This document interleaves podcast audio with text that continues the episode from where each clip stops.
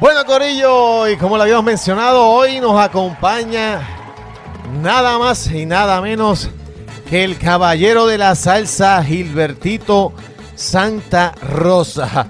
Pero tenemos unos problemas con la conexión de, de Gilberto, así que mientras trabajamos eso, Gilberto Cay se nos ha caído un par de veces, ¿verdad? Haciendo se nos ha caído un par de veces este, tratando de conectarnos y el tiempo de Gilbertito Man, ustedes saben que es limitado, así que tenemos que buscar la manera de aprovechar lo más que se pueda, así que tan pronto lo conecte, nos vamos a ir rápido, eh, básicamente, ¿verdad? Para conocer, este, yo creo que Gilberto está por ahí escuchándonos ya, si nos está escuchando, Gilberto, cuando arranquemos eh, antes que nada, usted sabe que Gilberto para mí es el mejor cantante de salsa del mundo, para mí es lo más grande, por muchas razones, y es por su desarrollo y su evolución.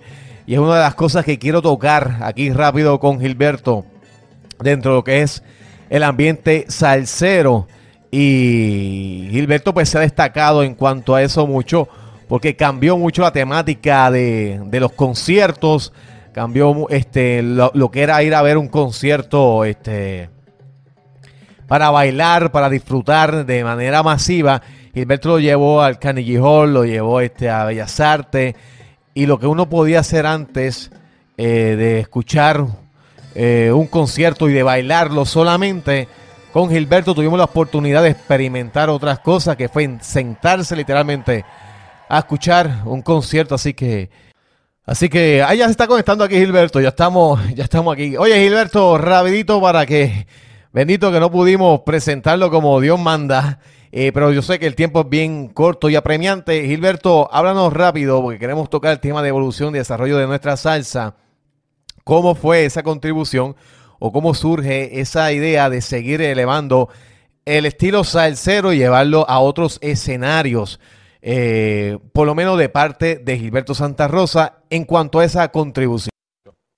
Ok, Espero, espero haber resuelto el asunto llamada. Oremos. Eh, decía que habían hecho ya proyectos porque empezaron. Acuérdate que en el Madison Square Garden hacían todos los años un festival grande de, salsa. Eh, Rubén y Willy Colón también cambiaron un poco, empezaron a hacer este, más salas de concierto. Claro. Pero para mi generación y para la música que yo hacía, de momento sí eh, encontramos un, una cosa importante que nadie, eh, eh, que, nadie no, que la gente con el tiempo. Mira, en el año eh, a Carnegie Hall fueron, no sé si conoces un proyecto que se llamó la ópera On Me, que es una ópera, una ópera de salsa. Sí, de salsa. Que hizo Larry Hallow. Eso lo presentaron en Carnegie Hall. En, el, famoso concierto de amistad del Gran Combo, que fue el Gran Combo Eddie Palmieri y la Sonora Matancera y Willy Colón, eh, juntos en un concierto en Carnegie Hall. Y tengo entendido que eh, Celia Cruz y Cheo Feliciano también. Ajá. O sea que eso venía ya caminando.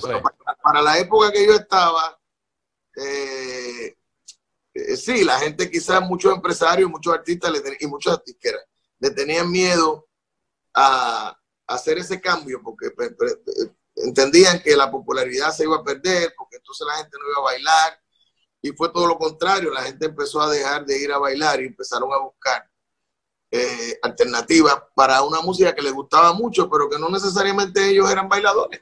Así es. Entonces empezó a ver la merma en, los, en, los, eh, los, salones de baile y empezaron a, mermar los... Eh, los eso, eso es una controversia así de grande que no nos vamos a meter en eso ahora. Sí, sí. Pero, pero yo creo como tú que la gente tiene que evolucionar y, la gente evoluciona y a veces la evolución pues trae con, consigo que se pierdan algunas cosas, pero para efectos míos y, pregunta, y contestar tu pregunta, pues a mí me dio, me, me, me, me abrió nuevas puertas. Ajá. Tengo que decirte con honestidad que, que a mí me encanta eh, que la gente la pase bien y baile y disfrute lo que yo hago, pero también me gusta mucho que lo que tú dijiste, que yo pueda eh, cantar, que la gente eh, se emocione escuchando la canción, que yo pueda improvisar, que se puedan hacer cosas que en una actividad bailable regularmente no se pueden hacer. Y sobre todo la presentación, ¿verdad? entonces este, empezó a caminar, empezó a caminar bien para mí, y empezó a caminar en Puerto Rico, que siempre fue mi, mi plaza principal, y empecé a darme a conocer en esa línea fuera de Puerto Y, y la industria como tal empezó también a moverse hacia otra cosa. Así fue. Este, ahora mismo la, eh, podemos contar las plazas que, que, producen bailes como tal. Casi todos son grandes conciertos masivos. Además, Centro y Sudamérica empezaron primero que nosotros a hacer conciertos masivos. Entonces, tú hacías un concierto de mil personas en una sala de un hotel, se vendían en una hora, ¿no? Mío, de todo el mundo, porque, porque la gente no está acostumbrada a eso, lo que está acostumbrada a los grandes estadios y no sé qué. Así que en ese aspecto, pues yo tuve la, suerte de, como decimos acá, de, colarme en, los dos ambientes del mundo y agarrar los, últimos 100 metros de, de, los salones de baile, de, de, los bailables de, graduaciones y todas esas cosas, y de una vez empezar a abrir un, un mercado a futuro, que era la gente que gustaba de ir a un concierto de Bellas Artes, o Carnegie Hall, o Teresa Carreño, Así es. ese tipo de, sala. Y en esa parte de, la evolución eh, que, que, tú nos acostumbraste, yo digo, a nosotros, los que somos escuchas y amantes de la música, en el 99 tú sacas un disco que se llama Expresión, y ese disco eh, fue un cambio brutal, ¿verdad? Este, y un cambio, y, como que marcó también otro, otro paso más en evolución y desarrollo del sonido y de la salsa de Gilberto Santa Rosa. Ahí pegó primero Déjate querer y después que alguien me diga que se convirtió en un ícono de, esos años 99 y principios de los 2000. Y después viene con el, el, disco que a mí me encanta muchísimo, el de Contraste, que también marcas otro, yo digo, mano, otro, otro step sigue, Gilberto sigue sorprendiendo a uno, después irrepetible, y después ahora eh, lo último que hiciste fue con la Sonora San Juanera y Víctor García, y el disco eh, último que grabaste en vivo de, los 40 y contando. Lo que quiere decir que el desarrollo y la evolución ha sido parte esencial, ¿verdad? Sin perder tu, tu base y tu línea, ha sido parte esencial de, de, lo que es Gilberto Santa Rosa hoy día y que tenemos el lujo y el privilegio de disfrutar que Gilberto siempre está vigente, activo y con proyectos nuevos y eso es caviar, no, no te recostaste en la época de los 90 y, y, te quedaste ahí, sino que seguiste desarrollando y creando temas y éxitos nuevos. Ahora bien, en, ese, en esa línea, eh, ¿cómo tú ves la salsa actualmente de lo que está pasando de los emergentes y de los que son veteranos como tú, que están haciendo eh, activamente ahora proyectos nuevos? Últimamente se ven muchos proyectos nuevos de, de veteranos y de emergentes. Bueno, yo siempre he dicho que si es por talento, estamos asegurados. Si, es por talento, el futuro está asegurado, porque el talento que hay por ahí en Puerto Rico y fuera de Puerto Rico de los jóvenes es impresionante, impresionante. Y también con la misma, siempre le digo, le doy el consejo que, que no me han pedido, pero yo me meto porque yo soy fanático, tengo derecho. Ahora sí. Volvimos, volvimos. Bueno, Ajá. pues comienzo. Eh, te decía que si es a nivel de talento, estamos asegurados del futuro porque el talento es buenísimo. Donde quiera que yo he ido, eh, desde aquí de Puerto Rico y todo Centro, Sudamérica, he encontrado gente muy talentosa, muchachos jóvenes haciendo música.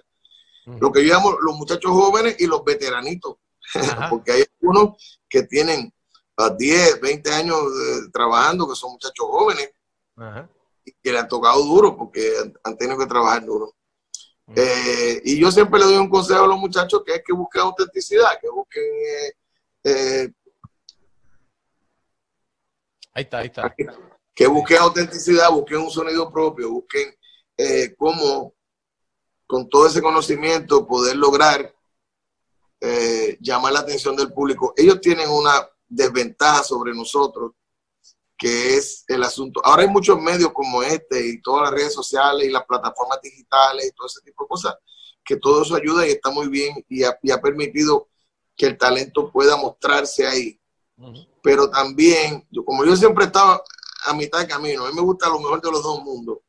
Pues yo creo que lo que le falta del, del, mundo anterior o del tiempo anterior era precisamente esa pasión de los disqueros o de un empresario que le ponía tanto énfasis a, a los proyectos que ponía a la gente a mirar para ese proyecto. Es decir, que la combinación, según mi criterio, de, de todas estas cosas nuevas y de los medios tradicionales es, es, lo que puede lograr un éxito. Si, si, hacemos un poquito de historia, los últimos dos grandes éxitos de, de, este tipo de música fueron Yo no sé mañana, de mi querido amigo Luis Enrique, y Marc Anthony con su La La La, como le digo yo, eh, vivir, la vida. vivir la vida. ¿Qué pasa?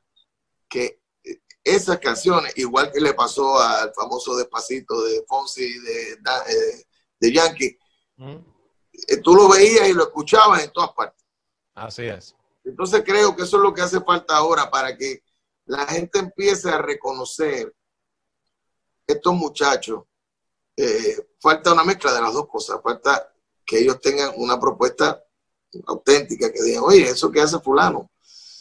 Empezó a pasar con, con Pirulo, un sonido muy particular. yo, creo que eso es lo que hace falta ahora. Eh, siempre hace falta un número, como decimos nosotros, un tema, una canción, eso es vital. vital. Porque ese es, el, ese es el, lo que llaman el famoso gancho, ¿no? ahí es que enganchan a la gente.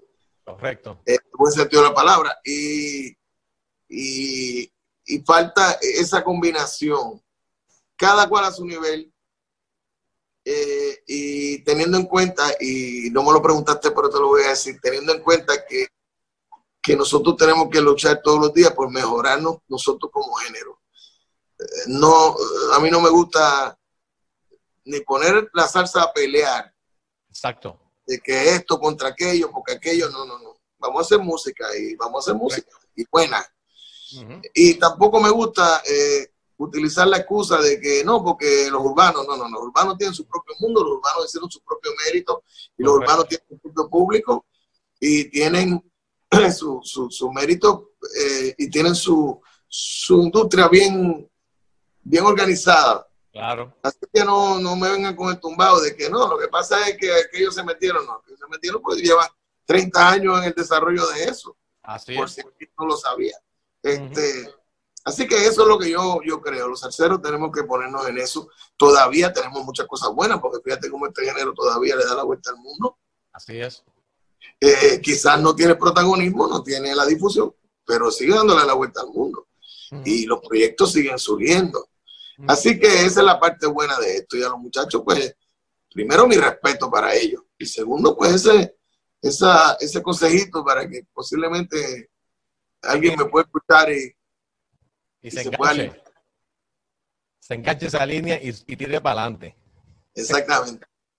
Oye, Alberto, este, pues hermano, no tengo más tiempo. Acá tú sabes que la radio es limitada, pero antes de irnos, yo quiero que, tú nos presentes un tema eh, de los tuyos y, ponemos ese tema. Cualquiera, puede ser de los nuevos, puede ser de más reciente.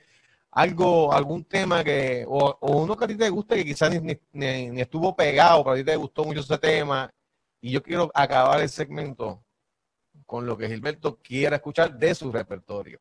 Pues mira, gracias. Primero, gracias por el tiempo, por el interés, por todas esas cosas bonitas que tú dices de mí. Y ya que me das la oportunidad, te voy a pedir que cierre esta entrevista con un, con un dueto que yo hice con un gran amigo mío, que es gran amigo mío dos veces, porque es así de grande tipo. Y es un cantante excepcional que se llama Robertón, que es el cantante de los Bambán y yo tuve la dicha de cantar con él junto a Víctor García y la Sonora San Juanera en el más reciente disco ese que hice que se llamó En Buena Compañía. Eh, la canción o el tema o el número, como decimos los músicos cantantes, se llama La Noche y ahí se los dejo para que lo disfruten en el salsero.